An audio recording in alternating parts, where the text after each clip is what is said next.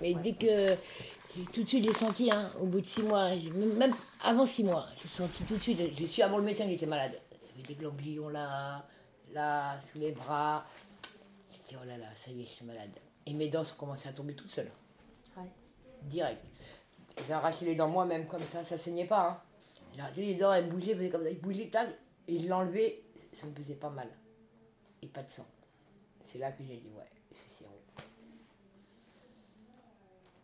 Et donc là, t'es allé direct à l'hôpital, de sang.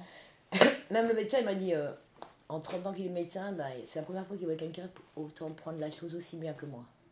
Bah, qu'est-ce que je vais faire? Je lui ai dit, pas me tuer, hein